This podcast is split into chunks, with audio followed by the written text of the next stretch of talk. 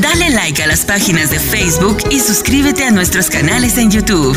Iglesia Café, Café con Dios y dos son mejor que uno. Ayúdanos a compartir el mensaje de Jesucristo en las redes sociales. Nosotros los ministros tenemos la mala costumbre de querer orar por personas, impartirle cuando ellos están así en la administración. Y, Dios dice, pero es que tú no valoras lo que tú has recibido. ¿Cómo tú se lo vas a dar gratis? ¿Cómo le, va, tú, le vas a dar gratis lo que a ti te costó?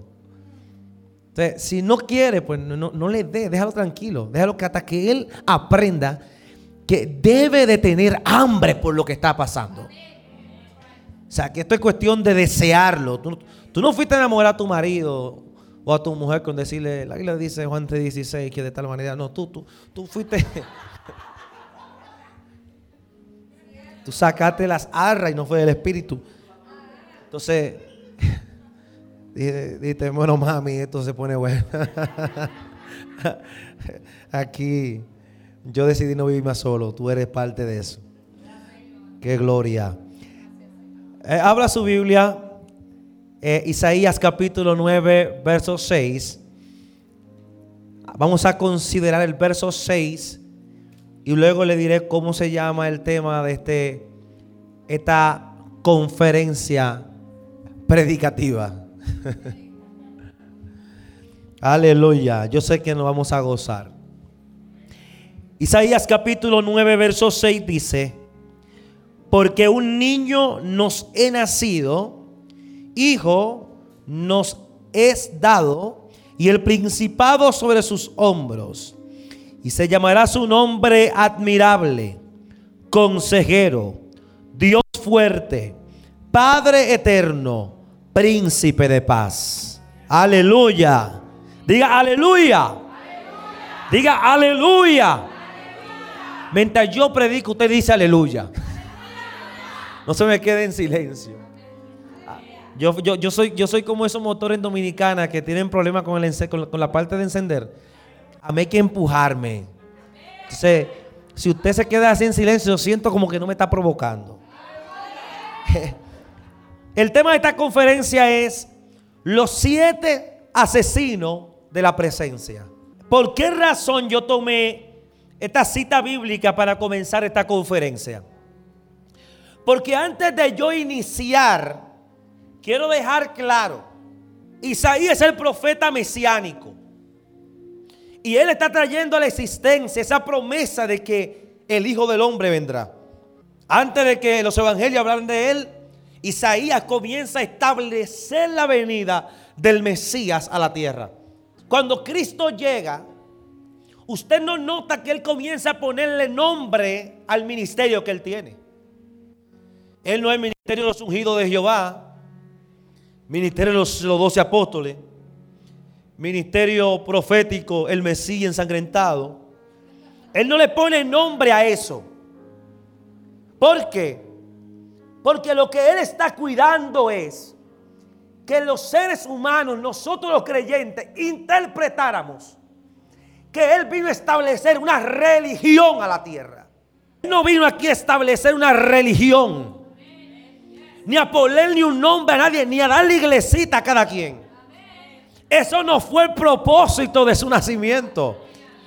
Por eso Isaías dice, porque un niño nos he nacido, hijo nos he sido dado, y el principado sobre sus hombros, subraye la palabra principado sobre sus hombros, la palabra principado sobre sus hombros, lo que está diciendo es que sobre los hombros de él viene un gobierno viene una autoridad. Hay un reino. Lo que Cristo vino a hablar está en el capítulo 1 de Hechos, cuando Él, antes de irse, dice que le predicó a los 40 y duró todos esos días, duró 40 días, hablándole del reino. Él no vino a hablar de su visión, humanamente hablando. Él le está hablando a ellos, impartiéndole del reino. Porque en el reino, porque si la iglesia predicara el reino, entonces verdaderamente ha estado entre vosotros. Cristo en una vez de esa gente que le claudicaban, esos fariseos y escribas, eh, dicen, por el dedo, eh, por los demonios, por Becerú, echa tú fuera los demonios. Y él dice, pues si yo echo fuera los demonios por el dedo de Dios, entonces verdaderamente el reino de Dios está entre vosotros. Porque lo que él está diciendo, donde el reino gobierna, es donde el reino vive. En el, es que el reino es un hábitat. Por ejemplo, ¿dónde está el trono de Dios? En las alturas. Pero ¿dónde está su reino? En la tierra. Usted y yo somos del reino. Por eso dice que Él se sienta en las alturas y la tierra es el estrado de sus pies. Y las nubes son el polvo de eso. Y los vientos son sus mensajeros. Él es tan poderoso que con tres dedos recoge el polvo de la tierra.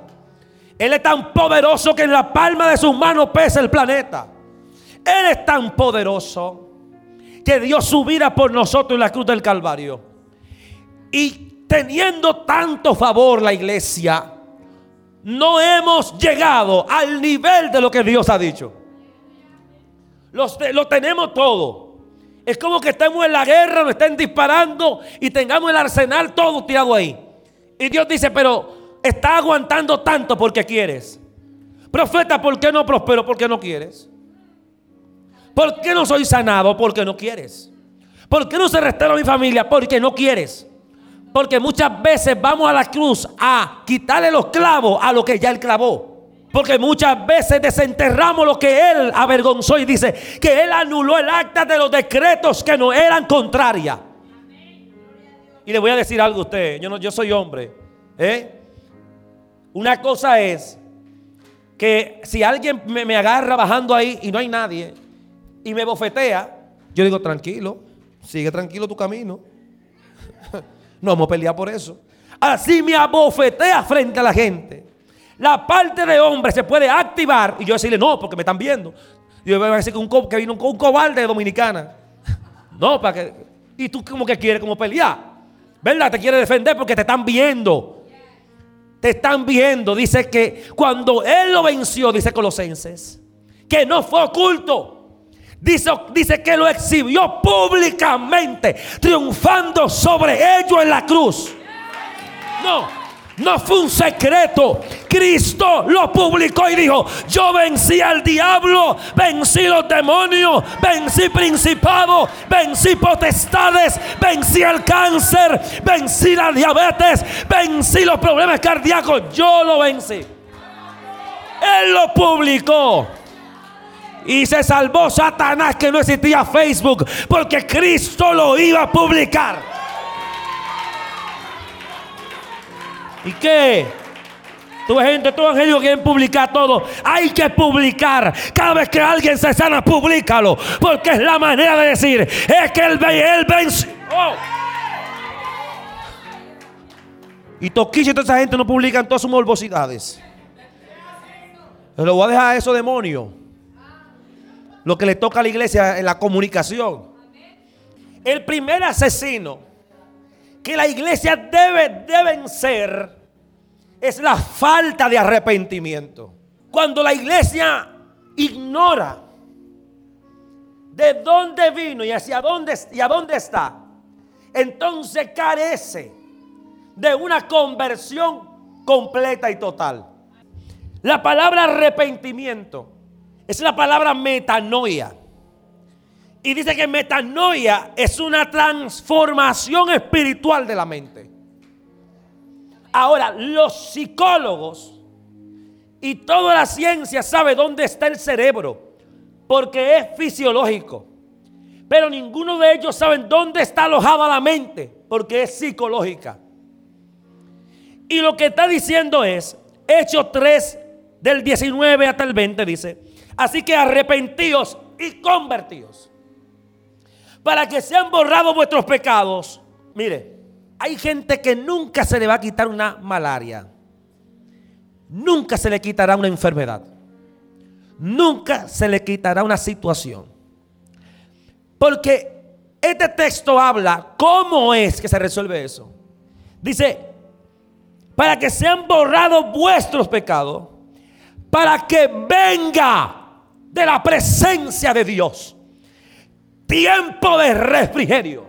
No nota que a veces hay áreas de ti que no, se, que no se han entregado por completa. No se han rendido todavía Dios. Y como que tú no tienes paz. Que e, entra una guerra y sale a otra. Dios te está permitiendo que todos esos procesos vengan a ti para que tu mente encuentre la salida. Cada golpe que es que Dios no me ama, es que Dios no me quiere, es que yo nunca he sido feliz siendo evangélico, arrepentidos y convertidos. No, no, eso no viene del banco ni de la Fidavi, eso no viene del, del Social Security, eso viene de la presencia de Dios. Dice, para que venga de la presencia de Dios el tiempo de refrigerio, el tiempo de la bonanza, el tiempo de la tranquilidad, el tiempo donde puede caerse el mundo. Pero yo estoy establecido en la fe del Hijo del Hombre que dice, yo todo lo puedo en Cristo que me fortalece. No, no es algo que está dentro de tu sentimiento. No, es algo que está alojado en la presencia. Y la falta de arrepentimiento lo que provoca es lo que dice Proverbio 28, del 13 al 14. El que encubre su pecado no prospera. El que encubre su pecado no prospera. Escuche que dice claro. Mas el que lo confiesa y se aparta alcanza misericordia. La iglesia no ha entendido lo grande que es la misericordia de Dios. Por eso se andan peleando con gente que pecaron en el 460 y se lo traen al 2022. Porque no han entendido que la misericordia de Dios no es negociable. Es que tú no puedes, no, quizás no quieres saber de esa persona, pero ya Dios lo perdonó. Quizás no llena mis expectativas, pero Dios lo perdonó. Porque Dios no es un ser almático. Dice el artista, Él no es como yo. Él es diferente a eso. El 14 dice, bienaventurado el hombre que siempre teme, mas el que endurece su corazón caerá en el mal. En la falta de arrepentimiento es un asesino para que la presencia de Dios se vaya de una iglesia. Sea aparte de un creyente. Es totalmente un ingrediente fatal para que tu vida entre en una miseria espiritual. Y llega el tiempo que pasa por tres niveles. Diga conmigo tres niveles. Santiago dice, porque esta sabiduría no es de, celestial, sino, terren, sino que es carnal animal y diabólica. Que hay tres niveles de pecado. El nivel carnal es todo, todo lo hacemos siendo, siendo hombre y mujer. Siendo hombre, y también hay otros que son mujeres, ¿verdad? Pero, pero aunque nacemos en carne, nacemos con debilidades todos. No se oculte detrás de la apariencia evangélica de que, usted, que usted, déjeme, no, me, no me haga eso. Aquí no conocemos todo. Aquí sabemos al ciego con lente y al cojo sentado, sabemos que cogea. O sea, aquí, aquí estamos, ya estamos, estamos todos escaneados. Que tenemos defecto de fábrica. ¿eh? Que la caja no está buena. Que tenemos situaciones que duelen.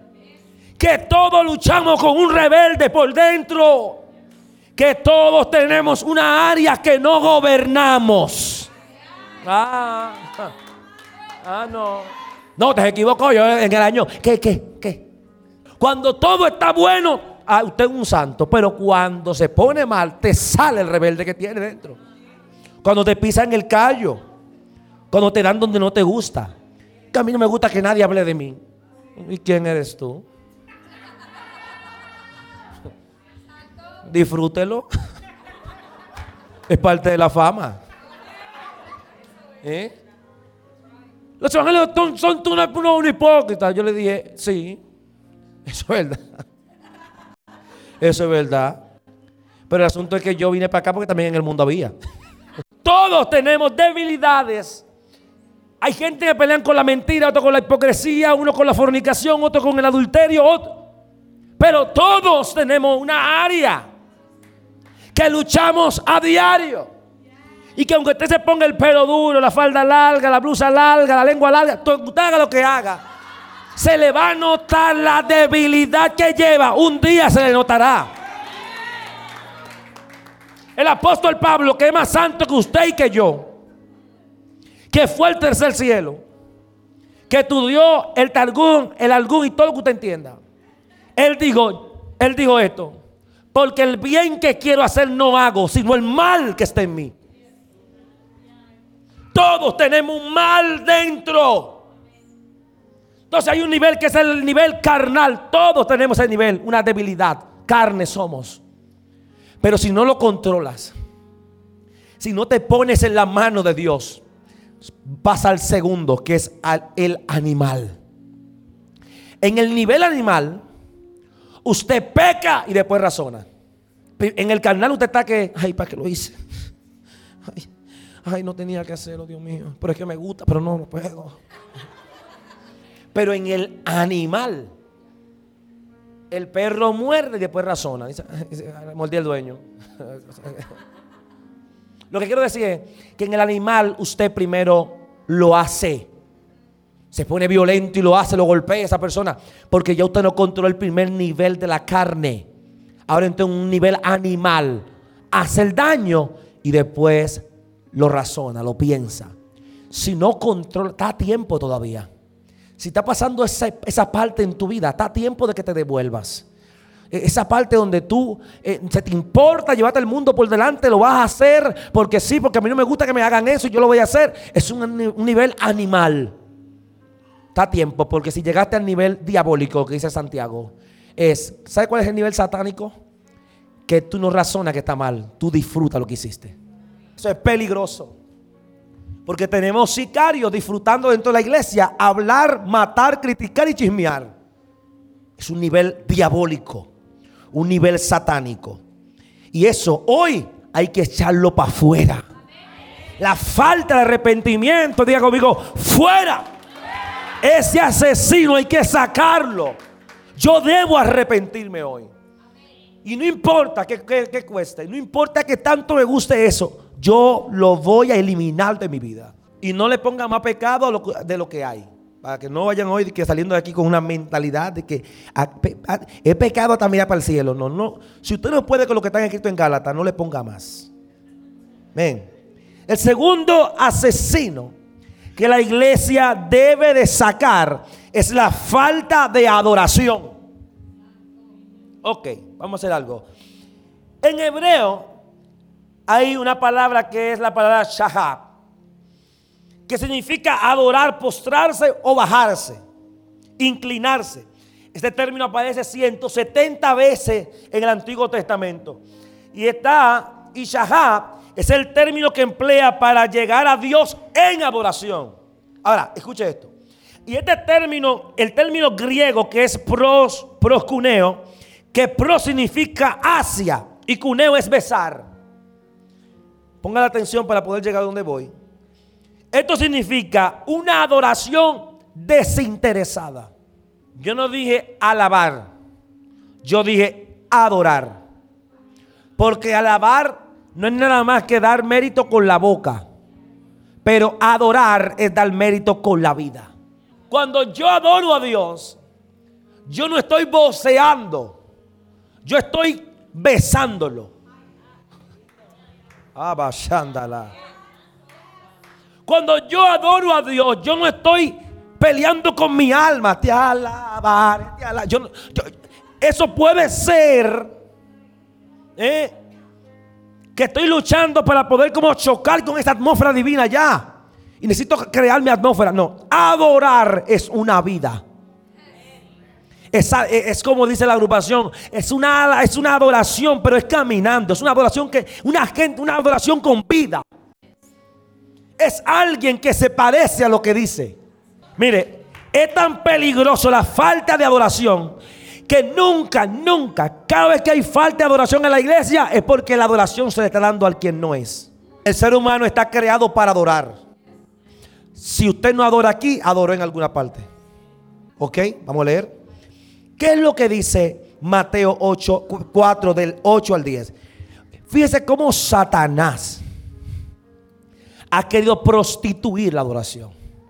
Dice otra vez el diablo lo llevó a un monte muy alto y le mostró todo el reino del mundo y la gloria de ello. Y le dijo, todo esto yo te daré si postrado me adoraré.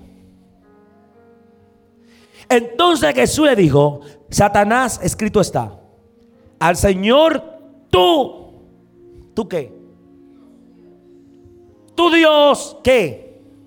Adorarás. Y a Él solo, Satanás no se gobierna. él no tiene acta de nacimiento. Él no tiene ID. Él no tiene nombre. Porque lo que dice la Biblia es que para siempre dejaste de ser. Ya. Pero me encanta el profeta cuando dice, para siempre dejaste de ser, oh lucero. Y dejar de ser es dejar de existir. ¿Y cómo te deja de existir? Cuando no le dan nombre. Usted no tiene identidad. Usted está peleando con alguien que ya no tiene nombre. Que ya no tiene identidad. No le dé tanta, tanto valor a alguien que ya perdió. Emma. Y él como sabe que ya no tiene nada, le dice, todo esto te voy a dar. Si tú me adoras, señores, lo que el enemigo anda buscando es quien lo adore, quien lo reconozca. Pero él le dice, no, es que tú solamente tendrás que adorar a Dios. No, no, escúcheme. Satanás es un adorador. Le, le dije al principio, todo está, todo está hecho para que adore a Dios. Y Satanás no se salva. Todo, dice, al Señor tu Dios adorarás y a Él solo servirás. En otra palabra, Satanás es un siervo de Dios. Literal. Usted tenga paz. Ay, que el diablo me está haciendo la guerra, mi hijo, por Dios. Por Dios, ya deja esa. deja de culpar al diablo por tus errores. Él no es omnipresente, Él no está en todos los lugares. ¿Eh? Hay cosas que son producto de tu mente y de tus decisiones. Él no estuvo ahí. Eh, eh, él es como este, este, esta persona, esta dama que vende en la calle dulce. ¿Usted la quiere? Dulce. No, yo no quiero. Dulce, si yo quiero, te lo comiste. Él te ofrece, tú lo tomas. Él no puede obligarte. Ahora, Él está obligado a adorar a Dios. Eso no es negociable. Porque su poder fue limitado por alguien que tiene más poder que Él. Él no hace lo que le da la gana. Mire, Pedro dice, oh gloria a Dios. Pedro, Jesús le dice a los discípulos, Satanás lo ha pedido para zarandearos como a trigo. ¿Qué fue lo que hizo Satanás? Le pidió permiso. Le dijo, Satanás los ha pedido, es plural, para zarandearos como a trigo. Y Jesús pluraliza. Habló en general y después pluraliza y dice, pero yo he rogado por ti, Pedro Oh, Mashama. Lo que está diciendo es, Él pidió un permiso para todo, pero yo he orado por ti para que tu fe no falle. Pero quiero que enfoque que lo que está diciendo es, Él vino a pedir permiso. Él no hace lo que le da la gana. Tú no eres un títere del fracaso de los planes del diablo.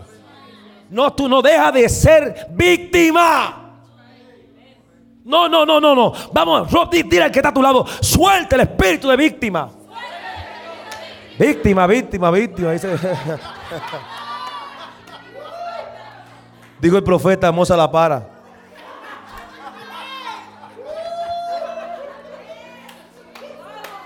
Tú no eres víctima de nadie. No te prestes para estar llorándole a gente. A usted lo libertaron y a quien el Hijo del Hombre libertare es verdaderamente libre. Oh, Sharabakaya. Ah, porque le dio la voluntad a fulano, que le dé la voluntad. Él no tiene control sobre mis emociones. El que decide cómo sentirse después de la ofensa soy yo. Tú dijiste, pero yo decido no ofenderme, no destruirme, no fracasar. La adoración de Dios está mezclada con dos palabras aquí. Que es la palabra samar y la palabra alal son dos, dos adoraciones diferentes. Porque masar no es nada más que tocar cuerdas. Pero alal es una actitud de brincos y de salto. ¿Con qué se come eso? Ella está tocando. Dame algo como, como, como, como medio americano, medio, medio, medio hip hop. Eh, algo así como lo que estaba tocando allí, algo así. No, no importa que no, haya, no tenga tono. No importa. Dame do, re, después mi. Y después me da la. Y después me da la que sea. Escucha algo. Yo lo que quiero decirte es que ella está en el teclado. La iglesia no puede hacerse indiferente a lo que está sonando. Yo soy una alabanza caminando. ¿Y qué? Y tú lo ves en el mundo.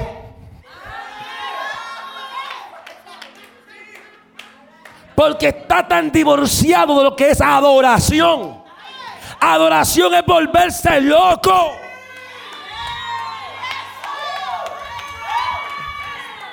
Mire, déjeme, yo, yo, yo, tengo una cosa de espíritu de, romanticismo que se le mete a la iglesia. Ese espíritu de Titanic. Ah,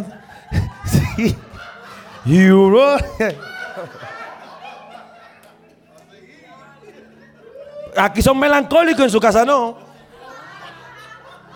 Entonces, aprende que la iglesia debe de conectar con la atmósfera. Eh, es como que tu mujer te, papi, y tú te quedas lo que tú quieres. Papi, no conecta con la atmósfera, mami, ¿qué es lo que hay que hacer? Tú no te puedes divorciar de lo que está pasando a tu alrededor. Por eso lo están dejando y se divorcian porque son muy secos. No te divorcies de la atmósfera. ¿Qué fue lo que dijo la pastora? Vamos a adorar. No te dijeron solamente que esté ahí, sino que te beses los pies de Él. No, yo me quebranto. Una vez, lo voy a decir aquí, una vez en mi iglesia, están que cae que, el espíritu no sé qué lo llamo, ve, a todos los de adelante lo agarraban y que vamos a correr. Y una vez yo, estoy y yo me quedé mirando esa, esa, escena durante varios domingos. Y yo un día dije, no te apures. Y agarré y están cantando eh, el movimiento de gloria. Es como una... Y yo hice así. Y vieron así que agarré por aquí. Eh, la pierna. Tengo problema en la pierna.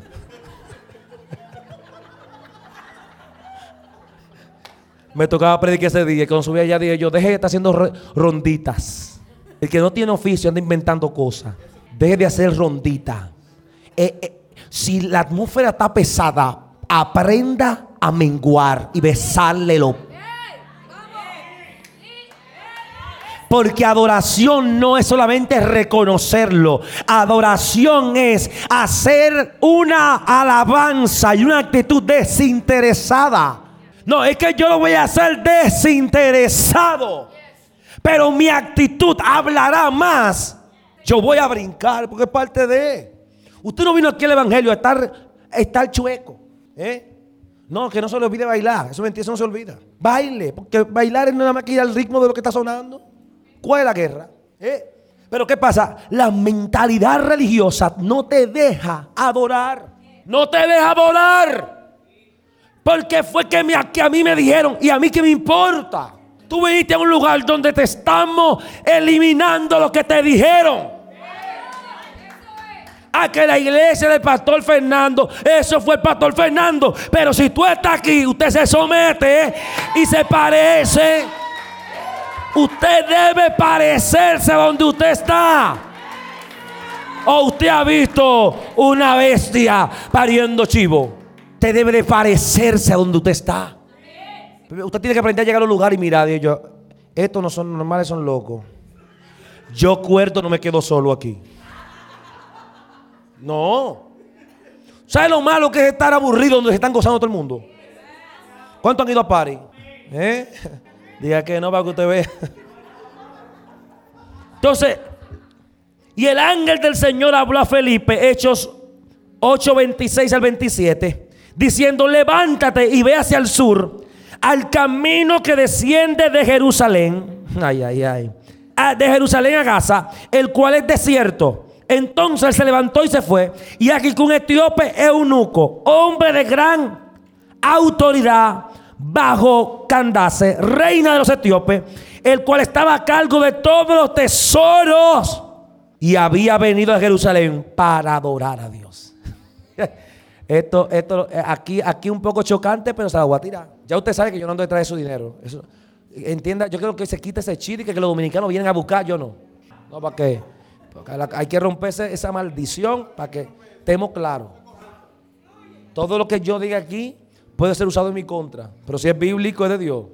El etíope no es cualquier persona, es africano, él no es judío, él no es hebreo, él no es de esa tierra, pero él escuchó hablar de alguien llamado Jesús y él dijo, yo necesito ir, porque él sabe que la reina de Saba fue, eso es de la historia, y que pues esta mujer de aquí se fue para allá a llevarle tanto oro a, Salomón y hacerle tanta cosa, yo tengo que ir a adorar a este hombre. Y él era el encargado de todo el oro de Candace. Y dice, y fue a adorarle. Él no fue con la mano vacía. Porque por eso el texto dice que era encargado del oro. De la riqueza de ella. Adoración no puede venir con manos vacías. Con manos vacías. Vengo a ti de ese relajo. La adoración tiene que venir con algo. Es más, cuando el pueblo de Israel comienza y le dice a Aarón, necesitamos que nos construya alguien porque ya Moisés no viene. ¿Qué fue lo que Aarón le pidió a ellos? ¿Deben todo su oro? Porque yo no le voy a crear un Dios pobre a ustedes. ¿Quién va a adorar una cosita? Lo que yo tengo que adorar, lo que ustedes van a adorar, tiene que costar algo. El asunto es que le adoramos a alguien que tiene un valor invaluable, pero vamos ante Él como cualquiera. Entonces, adoración, esa entrega, tiene que ver con corazón. No está hablando del oro que tú tienes en la mano, o el que tú tienes enganchado acá, o acá, o acá, o acá. Está hablando de lo más caro que tú tienes en ti, tu corazón. La pregunta es, ¿tú has conectado tu corazón con esa adoración genuina, verdadera? La iglesia debe de volver a lo genuino. Lo falso es del diablo. Lo genuino es lo que trae la gloria. La adoración genuina trae a Dios al lugar. Usted quiere ver cómo Dios se muda. Preocúpese para que se adore. Mire, por eso que hay que, si hay que invertir cuarto, hay que invertirlo, pero hay que invertir. La enseñanza está allí cuando crearon el arca. Él dice, y no me... De, no, no, no, no, fórrame eso de oro. En la acacia, no, pero forrado de oro. Fue, fue, un palo. Pero dijo, fórremelo de oro. Y no cualquier oro, un oro macizo. Todo lo que forró el arca, todo lo que estaba en el lugar santísimo, en el lugar santo, tenía oro. Es más, el candelabro, que no ha aparecido jamás. Ya. Era tan caro cuesta tanto que pasó pueblo tras pueblo, se lo robaba uno, otro se lo robaba el que se lo robó. Ay, porque era, era oro puro. Dios quería que su gente, que lo ve Él, su lugar santo, tenga calidad. Pero pasa lo de Ajeos, capítulo 1. Ustedes dicen que no es el tiempo de aportar en el reino, de aportar en la casa de Dios, pero su casa está adornada, embellecida mas la casa de Dios está vuelta a nada. Porque la gente cuando le hablan de la iglesia, oh eso vamos a dejarlo ahí. Restauremos la adoración. Vamos a restaurar la adoración genuina. Yo no quiero volver aquí y encontrar gente que sentar y que. No, dile, dile que está a tu lado. No, no. Eso es imposible. Es que después de escuchar que es adoración y cómo se liga halal con samar, cómo esa cuerda tiene que ir ligada a una adoración halal, que es una adoración de brinco, de salto, de júbilo, de, de, de, de recompensa divina de lo que Dios ha hecho. Yo lo agradezco con mi carácter, lo agradezco con mi actitud, lo agradezco con mi cuerpo. Porque todo mi cuerpo debe de adorar a Dios. El tercero asesino. Aquí vamos a adorar un poquito. Que debemos de eliminar, sacarlo de la iglesia. Es el espíritu de la deshonra. Les repito, yo no vine aquí a hablarle a ustedes nada para que me dé. Pero voy a hablar esto con toda autoridad que me fue dada. Porque hay personas que, hay un problema en el mundo. El mundo es que quieren que le prediquen el 80% de la Biblia y el 20% que habla de finanzas no se puede hablar. Porque ofende. Dios desea restaurar su honra en todos los niveles. Pero hemos creído que estamos engañando a Dios. Por ejemplo, le aseguro a usted que el 90% de los que están aquí no saben diezmar. Se lo aseguro. Porque usted diezma del empleo que le sale. Pero todas sus entradas usted no diezma. Mateo 6 del 3 al 6 dice, ¿no es este el hijo del carpintero, el hijo de María, hermano de Jacobo y de José? ¿No está también aquí con nosotros sus hermanas? Y se, escandalizaban de él. Cuando Jesús entró a su pueblo, a donde él nació. Mas Jesús le dijo, no hay profeta sin honra, sino en su propia tierra sino en su tierra y entre su pariente y en su casa. Dice el 5. Y no pudo hacer allí gran obra, salvo que sanó a algunos enfermos poniendo su mano sobre ellos y, y estaba maravillado de la incredulidad de ellos. ¿Qué es honra? Para los hebreos, la honra es una moneda. La honra es reconocimiento. La honra no es nada más que cuando tú le das el mérito que corresponde a ese fulano. Ejemplo número uno. Si mi hijo se me acerca y me dice, Leonardo, tú me puedes dar agua, yo lo miro tres veces la cara. Porque para él yo no soy Leonardo.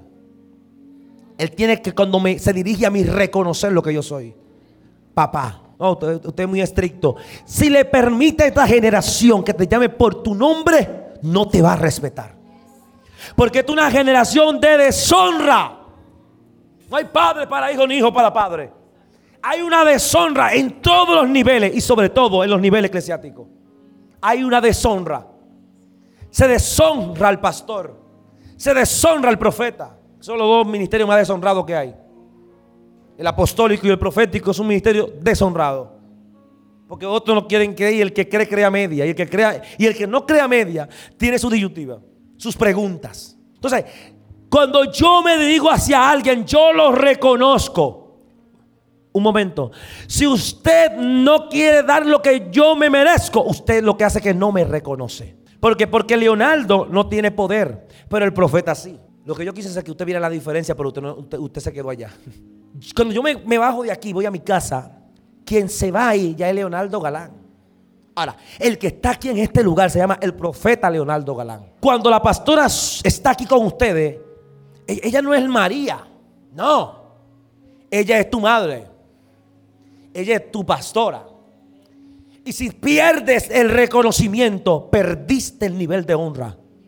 Y cuando se, se, le pierde el nivel de honra, jamás la honrarían ni la respetarán.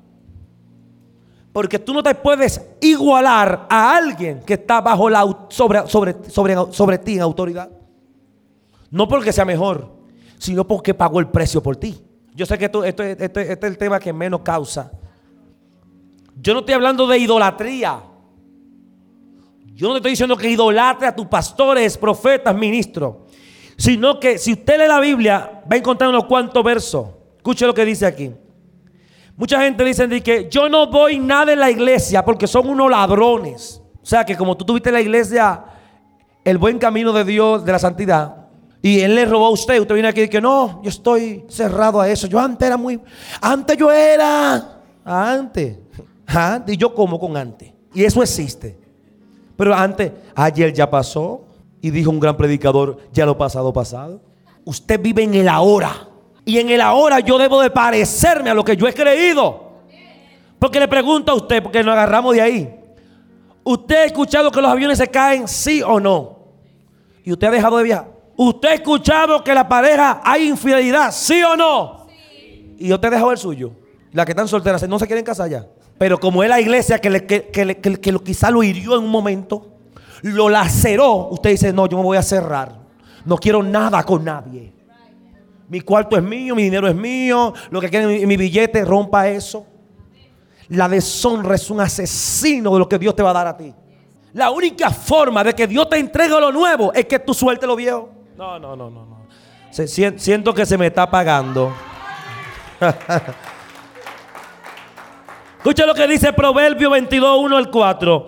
De más estima es el buen nombre que la mucha riqueza. Y la buena gracia más que la plata y el oro. El rico y el pobre se encontraron. Todo ello hizo, todo ello hizo Jehová. Y el avisado ve el mal y se esconde, mas el simple pasa y recibe el daño. Escucha esto. Si tú notas aquí lo que está diciendo es que es de honra el buen nombre. Eso es lo que está diciendo de alta estima. Es de honra el buen nombre. No dejes que tu nombre caiga. Lo único que tú tendrás es nombre. Y yo no estoy hablando del nombre que te dice la gente, sino de lo que Dios te entregó. Usted es el pastor, usted es el pastor. Usted es el profeta, usted es el profeta. Usted es el ujier, usted es el ujier. Usted es el servidor, usted es el, esto es el servidor. Compórtese en el nivel que Dios le entregó porque eso es más costoso que el oro y que la plata. La identidad. La falta de un buen nombre te hace que la gente te pierda valor. Y escucha lo que dice aquí. Proverbio 3, 9 dice, honra al Señor con tus riquezas y con los primeros frutos de tu cosecha. Ya esto es un nivel de honra en la parte de la finanza. ¿Cuántos de ustedes quieren descansar algún día? ¿Quieren descansar algún día? ¿Cuántos de ustedes quieren descansar algún día? ¿Cuántos se quieren retirar? Pero bien. Bien. A descansar aquí en morirse. ¿Cuántos se quieren retirar bien? Va a depender de lo que tú, de lo cómo te hayas esforzado hoy. Porque en ese retiro, usted sabe más que yo, pero es la verdad, lo que usted siembra es lo que usted cosecha. ¿Sí o no? O sea, el Social Security no te va a dar a ti lo que tú no te mereces. Te va a dar a ti lo que tú has sembrado en tu cantidad de años en la tierra. Que si usted se le pasó de vago y estar metido en el Alto Manhattan comprando, en el horario de trabajar, eso va a estar ahí. Y usted no podrá retirarse con honra. Porque lo que usted siembra, eso cosecha. Le voy a dar un consejo a todo el mundo acá. A everybody. No reciba nada gratis. Yo nunca he recibido una ofrenda de alguien sin orar por él. No, no, no, lo voy a repetir otra vez. Todo el que me entrega una ofrenda, yo digo, bueno, yo no puedo tomarla si tengo que orar por ti. Porque el nada, nada, no le daré a Dios nada que no me cueste. El secreto de la prosperidad y de la bendición es tener un corazón de honra. Es reconocer a quienes. Yo reconozco a mi hermano. Yo reconozco a mi amigo, yo reconozco a mi pastor, yo reconozco al siervo, al que va a la iglesia, yo reconozco a mi papá, a mi madre, yo lo reconozco. O sea, yo vivo en un ámbito de honra y eso yo lo cosecho. Yo- no estoy hablando con gente que tienen al viejo tirado en su casa y aquí vienen a privar, a privar apariencia de cristiano. Yo vine a decirle a gente que tiene un corazón de honra, que honran a sus padres genéticos, que honran a sus hermanos, que honran a los hermanos de la iglesia, que honran barriendo la casa, que su finanza no le pertenece, que le pertenece al reino. Esos yo le estoy hablando. No es que se métete conmigo, pero no con mi cuarto. Acabaste de fracasar. Porque no es tu finanza. No es tu dinero, es el dinero del reino. Que yo no diezme, no diezme. No lo hagas. Porque el asunto no es que. Alguien me decía en estos días. Pero varón, es que en el Nuevo Testamento no se habla de eso. Y yo le dije. Bueno, hay un texto bíblico que dice. Ustedes diezman y la mente y el comino más. o sea, no dejen de hacer una cosa sin hacer otra. Cristo dice, diezma y también haz esto. Pero pongamos que no, no, no, no existe. El asunto es que el diezmo es una revelación, no es una imposición. Yo no te lo puedo. Yo no te puedo obligar, porque es una cultura, eso es un pensamiento judío basado en una ordenanza divina que Dios le entrega, que comienza con Jacob diciendo, yo voy a dar el 10% de todo, porque y, Abraham, de todo Melquisedec con Abraham, y luego entonces pasa, y, usted lo nota otra vez en Jacob. Pero mire para acá, hay principios que se deben de practicar, o si no, vamos a sacar cuenta, vamos a sacar cuenta. Lo tengo por aquí porque no, no lo voy a quitar, lo voy a decir mentalmente, creo que me acuerdo. Escuche esto. La gran mayoría de ricos de Estados Unidos, ¿qué son? Judíos. ¿Sí o no? El 40%, perdón, el más del 60% de los premios de finanza se lo han llevado los judíos. Te voy a decir por qué. Porque ellos practican principios. ¿Tú sabes por qué el día de la Torre Gemela murieron tanta gente y entre ellos no pudieron morir esos grandes judíos millonarios que, que estaban ahí? Porque ese día ellos tenían un principio. Ese día ellos no salen hasta las 6 de la tarde de su lugar. Murieron toda esa gente. Pero ellos, esos grandes millonarios, no. Un principio les salvó la vida. Yo, yo diezmo porque es la forma en que yo practico un principio de honra. Principio número uno. El 10% guarda mi 90%. Cuando yo le digo a Dios, mírame, tengo problemas, los bilden tan caros, hay una situación difícil, pero yo te voy a dar mi 10%, no importando, porque yo tengo una seguridad que por una puerta va a salir, pero por siete puertas viene un milagro. No, no, es que tú tienes que. Porque el, asunto es que te queda así medio. No, ponle demanda a lo que tú estás haciendo y ponle carácter. Eh, usted no puede venir y que ofrendar y que venga a ofrendar y que a tirar el sobre ahí. No, es que yo no estoy depositando dinero ni dólares. Estoy depositando mi milagro. Yo sé lo que quiero. Yo sé, no, no, ¿dónde está el alfolí? Yo lo voy a poner porque yo tengo un problema financiero y yo creo que dando es como se recibe. Y yo voy a dar. Mire, oh, gloria a Dios. Yo le decía a usted el domingo dos palabras, de todos los días y no de disparate. Mantengo una vida de dar y le hágalo desde hoy. Y cuando yo vengan, que sean dentro de 11 años, usted me, me testificará a mí el poder que tiene la honra. El poder que tiene honrar a la gente. Escuche algo. El diezmo no es para los mendigos. Dije, yo no ofrendo a la iglesia, yo no diezmo a la iglesia, yo solo doy a la gente pobre. Usted, usted no está haciendo nada. Porque cada, es que cada cosa tiene su lugar. El 10% y la ofrenda es para el alfolí. Y la ofrenda de misericordia usada a todo el que tenga necesidad. Eso es cosa tuya. Dale a los demás. Pero lo de Dios no lo negocie. Dice no, porque es que Dios, ¿Dios qué? Porque queremos inventarnos cosas. Queremos justificar nuestra, nuestra, no quiero adelantarme algo a un principio. Eso, me quedo así porque tengo un principio ahí que no lo quiero adelantar y ya me adelanté en una. No puedo vivir con el espíritu de deshonra. Hemos deshonrado a Dios. Hemos deshonrado a nuestros padres espirituales y nuestros padres genéticos. Por eso se nos, da lo mismo tirarlo en un lugar allí que lo, que lo cuide cualquiera. Que lo maltraten y se lo coman. Porque lo deshonramos. Y, y, usted me discúlpeme, pero yo no tengo esa cultura de tirar. en mi país no se usa y que tú puedes tirar a una gente ahí en un lugar en mi país nos quedamos con él hasta que se muera. Y usted dirá, no, porque no tiene la posibilidad. No, es que allá, es que así es. Porque hay un espíritu de deshonra que después que ya no se valen, di que son objetos. Yo lo lanzo donde quiera. Y por eso usted ve que en Estados Unidos, en su gran mayoría, se mueren jóvenes. Porque no honran a sus padres. Y la honra hacia los padres. Ese es lo que va a indicar cómo vivirá tus días en la tierra y cuánto.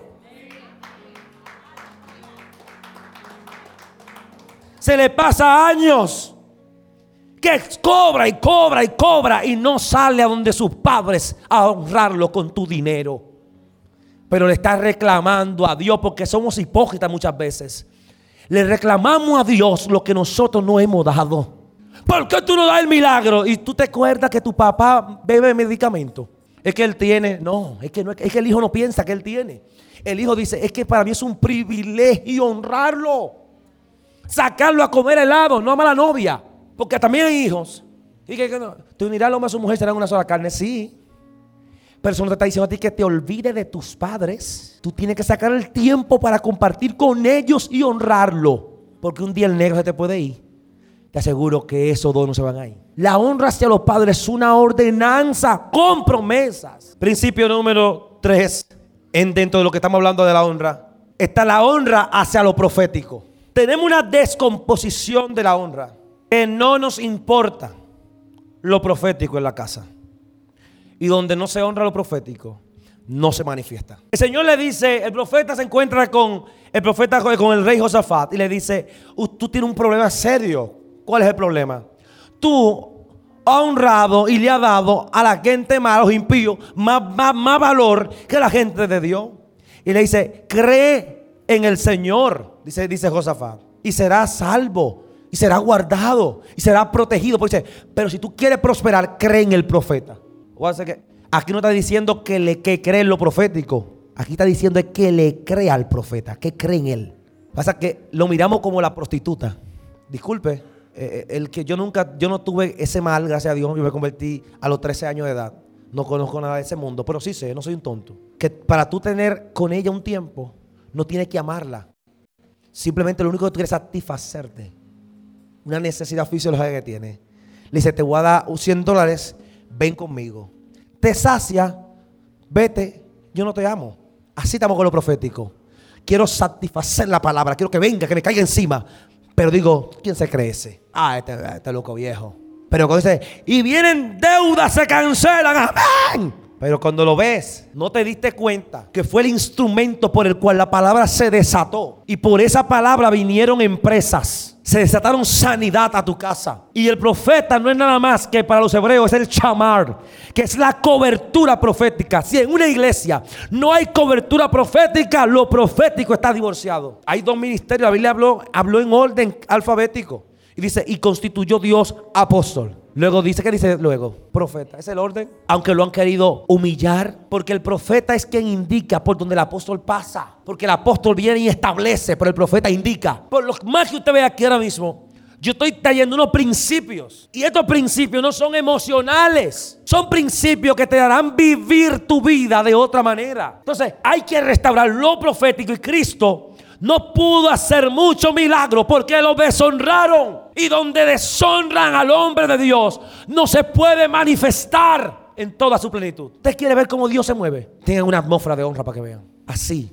Note, mire, mire, mire, lo que es tener honra hacia un hombre. Y lo voy a decir y no creo que esto se confunda. Mire qué es lo que tener una honra tan fuerte hacia un nombre que muchos de esa gente tienen menos poder que tú. Llegan a un estadio y cuando ellos llegan pasan más de 400 milagros. Ayudan menos que tú, oran menos que tú y llenan campañas poderosas y se sanan la gente. ¿Sabes qué significa eso? La gente está creyendo en él. Y cuando la gente lo escucha, tiene fe de él. Eso es algo, eso, Mire, quizás yo no, sé, no me, estoy sabiendo explicar, pero yo creo que usted entiende lo que estoy diciendo. Yo, he ido a, campañas multitudinarias con, con, mucha de esa gente, he coordinado eventos, he estado con ellos, he estado haciendo cosas, yo coordino eventos con muchos grandes predicadores y cuando lo escucho proféticamente, no, no llenan mi oído, no lo llenan. Y no estoy hablando de, mi oído exterior, sino del interior, el, por donde entra la fe. No viene, no me entra. Pero la gente está tan expectante en ese hombre que vieron en YouTube, que está así y de repente esa bola que está ahí le desaparece. Eso se llama cuando alguien honra el nombre de un hombre. Yo creo tanto en lo que él tiene que también creo en él. Si la gente creyera en el profeta, entonces la atmósfera fuera otra. Si ustedes creen en sus pastores, creer. Yo creo tanto en ellos que soy capaz de soltar esto. Eso se llama honra. El cuarto asesino que hay que sacar de la iglesia es vivir por dogma y no por principio. Que ahí me adelanté. Lo que dice Colosenses 2, 19 al 23 es, y no haciéndose de la, de la cabeza, de la cual todo el cuerpo es nutrido y enlazado por la coyuntura y los ligamentos, crece con el crecimiento de Dios. Si habéis muerto con Cristo, ¿en cuántos rudimentos del mundo? Pregunta, ¿por qué como y por qué entonces como si viviese en el mundo os sometéis a ordenanzas? Tales como no toques, no gusten, no manejes, todas las cuales habrán de perecer con el uso, según el mandamiento y doctrina de hombre. Toda cosa tienen a la verdad cierta apariencia de sabiduría en adoración o voluntaria, en humildad y duro trato del cuerpo, pero no tienen ningún valor contra los de satisfacer los apetitos de la carne. Es más fácil para un evangélico vivir por dogma que por principio. No se alice el pelo, no se bañe. ¿Eh? Pero cuando dicen diezma, es un principio. No, no, yo no creo mucho en eso. usted no nota que, que para la gente es más fácil dejarse de alisar que caminar por principio. Y se vienen inventando todo lo de un pecado nuevo. Porque están dogmatizados. Le encanta que los hombres le pongan regla. Lo amarren, lo aten. Dile, suéltame, suéltame. Porque yo no puedo vivir por mandamiento y doctrina de hombre. O no, dogmas. Sistema humanista. Y dejar de vivir por principio. Dar es un principio. Y ese principio es bueno que se lo enseñen desde la casa. Porque usted no era divoso porque se convirtió. No. Usted era divoso porque lo vio desde su casa. Es un principio que usted aprende en su casa. Ser hipócrita. Usted no es hipócrita porque usted vino al evangelio y se dañó. No, usted viene de allá con eso. Eso es de fábrica. Eso viene de allá de su casa. Que, aquí son, todos hipócritas, ¿no? Usted lo trajo de allá. Entonces, la gente prefiere ir por dogma y son asesinos de la presencia de Dios. Porque te pone tanto ligamento, te pone tantas ataduras que no te sientes ya feliz en la presencia. Dice, soy un pecador, su presencia no me va a tocar. Y tú comienzas a inventar cosas en tu mente. Y tu mente entra en una batalla de que si, si Dios me puede tocar porque yo soy tan pecador en esta área. Porque, mi hijo, la presencia de Dios no tiene que ver con eso. Él está amando tocarte. Escucha. Él ama tocarte. Él ama administrarte. Él ama restaurarte. Él ama perdonarte. Ese es el diseño en el cielo para la tierra. Y eso es algo que Él no lo va a cambiar. Y no voy a seguir abundando porque ya estamos bien tarde. Pero escuche esto. Voy a saltar ese principio. El, quinto es la falta de intimidad en el creyente. Lo que dice Mateo 6:6. No, pues no voy a leer todo lo que escribí aquí. Dice, más tú cuando ores en tu alcoba y cerrada la puerta, ora a tu Padre que está en el secreto. ¿Tú sabes dónde está Dios? No es en el cielo. No. Él está a distancia de tu habitación. Y tu habitación lo que representa es el lugar de intimidad. La pregunta sería, ¿qué tiempo yo le dedico a Dios en mi, en mi intimidad? Paso el día entero hablando con todo el mundo, pero ¿qué tiempo le dedico yo a, Dios en la intimidad? ¿Cómo encuentro yo con Dios en ese momento? Yo no puedo venir aquí a dar lo que no he buscado. Ese es el problema de este tiempo, de esta generación, que están inventando. Y no podemos inventar, porque esto no es un invento, esto es serio. Y le estamos ofreciendo a Dios fuego extraño. Estamos manipulando el incienso, comprando incienso barato para prenderlo en el altar. Y por eso mueren tantos hijos de Aarón. Porque Dios lo que nos está diciendo es, cambien, cambien los hijos de él cambien ese sistema. La intimidad provoca que lo que está lejos se ponga cerca. El Espíritu dice, yo no hablo lo que yo quiero. Él habla, dice la Biblia, todo lo que escucha. ¿Cómo tú quieres que Él te traiga lo que se está hablando en el cielo si tú no intimas con Él? Lo profético es tan complicado que la gente le es más fácil inventarse la cosa. Y como digo yo, viven, viven empatando cositas para poder hablar. Porque están divorciados del Espíritu. Y, la única forma de yo estar conectado, de yo poder recibirlo de Él, que Él me hable, es que yo esté conectado con Él. Con Él, no con los hombres, con Él. Que, hay un tiempo que, me vas que vamos a andar, vamos a comer, pero yo no negocio el tiempo que yo voy a estar con Dios. Ese es un tiempo conmigo. Tú no, tú, no, tú no negocias el tiempo con tu esposa, ni con tu esposo. ¿Por qué tiene que negociar el tiempo con Dios? La pregunta sería, en tu agenda, ¿está esa agenda de intimidad? ¿Tú crees que un ministerio crece comiendo? Un ministerio crece orando, ayunando, leyendo, pasando ese tiempo con Él para ir a impartir lo que recibiste en la intimidad. Lo que dio Pedro es, yo no tengo plata ni oro, pero de lo que yo tengo te voy a dar. Él no dio lo que yo tengo, porque tampoco es un principio que hay que practicarlo. Usted no da lo que tiene, usted da de lo que tiene. Porque el que, el que da lo que tiene se quedó sin nada. Voy a pasar rápido ya para para adelantar esto. La falta de intimidad. La intimidad jamás involucra solo a una persona, como dice el antiguo, el, antiguo adagio. Se necesitan dos para bailar tango. Dios ha hecho un gran esfuerzo para bailar con la, con la humanidad, pero la humanidad no quiere bailar. Y Dios nos está diciendo, lo que dice Crónica es, yo les oiré desde los cielos, perdonaré su pecado, sanaré su tierra, pero falta intimidad. Seis, la falsa santidad nos mata. ¿Qué es santidad? Es la palabra kadosh, que significa puro, físico, espiritual y especialmente moral. También se traduce como separado, opuesto aparte, consagrado. Levante la mano todos los santos que hay aquí. Todos, todos los santos. Principio número uno, usted fue santificado desde la antes de la fundación del mundo. ¿Usted sabe por qué usted no levantó la mano? Porque no la entendió. Levante la mano otra vez. Levante su mano todos. Todo el que se convirtió. todo el que está aquí adentro fue santificado desde antes. Lo que pasa es que la santidad es continua, es un proceso diario. Hay áreas de mí que están santificadas. Hay otras que están en camino de santificarse. Por eso Apocalipsis dice que el que sea santo, santifíquese más. Lo que está dando es una orden allí, porque, porque todos nosotros hay áreas que no las santificamos. Ejemplo, voy a poner un ejemplo fácil, porque la gente a veces se va muy por lo, por lo muy fuerte y la gente se ofende. Un ejemplo fácil es que Quizás usted, el pastor digo, es a las 7, pero usted llegó a las 7 y media. Usted, quiere decir que usted no ha santificado el tiempo. ¿Qué quiere decir? Usted no es santo en esa área. Quizás es santo en su matrimonio. Es puro ahí. Pero santidad en su gran expresión y su significado encierra lo que es separarse. Usted fue separado. Usted fue santificado. Usted no es cualquier cosa. Deje de aparentar serlo. Usted lo es. No, no, no se ponga esa carga en su mente que yo tengo tanta batalla, que yo, es que yo no sé, porque yo no, usted es un santo. Sin paz y santidad nadie verá al Señor. Y usted está aquí para verlo. Usted fue santificado. Lo que pasa es que hay áreas de usted que están siendo procesadas y la santidad es un proceso diario. ¿Usted es santo ya?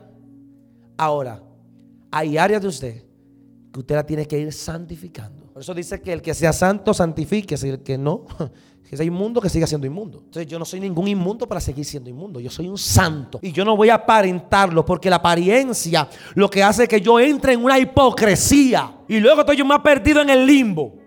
Como soy el ecuatoriano, mirando a San Felipe. San Felipe en, Ecuador, Quito, es un, es un demonio, un, ángel que tienen ellos ahí. Que, que se ve de, allá en el sur. Entonces usted tiene que hacer así. hay gente mirando a San Felipe. ¿Por qué?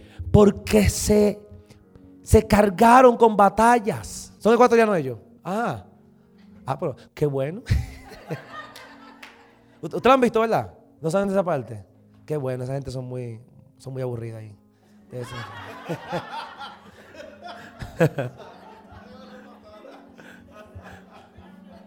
yo, yo, yo pastoreé un año allá, yo sé lo que le estoy diciendo. Entonces, Usted no puede vivir su vida se carga que Dios no se la ha puesto a usted. Eh, deje la guerra con usted mismo. no, que yo, que, no, ya lo santificó. Ahora viva su vida sin cargas. Míreme, míreme. El forzar ser santo es lo que te lleva al pecado. Ejemplo, todos esos religiosos rabacucus viven cayendo en adulterio y fornicación todos los días. ¿Sabe por qué? Porque se sostienen bajo la apariencia. Y llega un tiempo que dicen, no aguanto más. Escucha. No aguanto más. Dígamelo a mí que yo conozco esos que están ahí. Ellos me conocen, yo lo conozco, hablamos. Ahora yo digo, no me hables tú de eso, que yo no te hablo de lo mío. Porque ni tú me vas a convencer a mí, ni yo te voy a convencer a ti.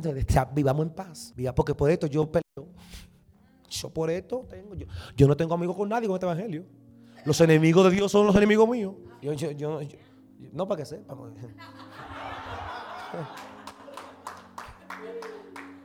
Escucha lo que pasa cuando tú eres santo y qué sucede cuando no lo eres. Dice, así que amado, teniendo tales promesas, limpiémonos de toda inmundicia, de la carne y del espíritu, perfeccionando la santidad en el temor de Dios. ¿Qué es lo que dice? perfeccionando la santidad en qué? El temerle a Dios hace que se vaya perfeccionando la santidad. No dice que para que tenga santidad, para que se perfeccione la que tiene. Usted es santo. Pero no, no esos santos como el, borracho que entra en una iglesia y se sienta ahí en ese banco y están los evangélicos así. El diácono en la puerta está así. Y el pastor allá está, así. Y el borracho está así. Y cuando dicen, vamos a hablar por las ofrendas, el borracho dice, déjame salir de aquí. Y vi un caballo y dice, cuidado si tú eres de esos evangélicos. Lo que está diciendo es, usted no es santo porque tenga la cara de santo. Yo tengo un amigo que es predicador. Y yo cuando lo invito a la iglesia, le digo, él es medio religioso, pero yo lo invito, es mi amigo, y yo lo invito. Digo, yo, ven, mijo, a ver si cambia. Ya. Cada no la grande, lo llevo a la, iglesia de, que tenemos de 100, de, ciento y pico de personas. Y yo le digo a él, predica. Y, un día le dije yo a él, que lo veo serio del altar, y cuando yo bajo, le digo yo, ¿está, guapo? No, galán, no, galán, en serio. No, galán, no, no. Digo, papá, está guapo. Y pues cambia la malva cara. Sonríe. La santidad no es una apariencia. Digo, yo no hablo con nadie porque yo soy el superhombre de Dios. Eso es mentira. Eso es falso. Y deje de estar motivando también. Voy a terminar con esta. Deje de estar alimentando el ego a la gente. Para que después no lo esté criticando. que le, alimente el ego a los hombres de Dios y después están ellos que no me toques, no me llames, no me escribas, eh, mi, mi, cotización, mi dinero. La bendición de Jehová es la que enriquece. Y esa bendición no añade tristeza. Y aquí no hay nadie más grande que Él. Y termino con la última, que es la siete. La imposibilidad financiera. Eso es un asesino. Y no voy a leer ni voy a argumentar mucho porque voy a terminar diciendo. Salmo 73. Asaf, siendo un hombre del altar, dijo que sus pies casi se deslizan al ver la prosperidad de los impíos. Porque lo que dice el salmista es, no me des tanto que te olvide, pero no me dé poco que te niegue. La carencia, la imposibilidad financiera. ¿Por qué le puse imposibilidad? Porque es que tú no puedes nunca hacer nada, porque nunca te alcanza, nunca tiene, nunca puede. Eso hace que tu fe poco a poco se vaya hundiendo. El problema mayor que la iglesia tiene, míreme, no es, no es de conocimiento, porque todos sabemos más teología y más Biblia que cualquiera. Es financiero. Tenemos sueños secuestrados. Tenemos guerras mentales porque no logramos lo que queremos, porque nos hace falta dinero. Y Dios nos está diciendo hoy, a usted y a mí nos dieron la potestad, la unción, la presencia para hacer riqueza aquí en la tierra. Yo no sé qué usted tendrá que inventarse. yo creo que no debe de hacerse el esclavo de nadie debe de aprender a, ser libre en el nombre de Jesús.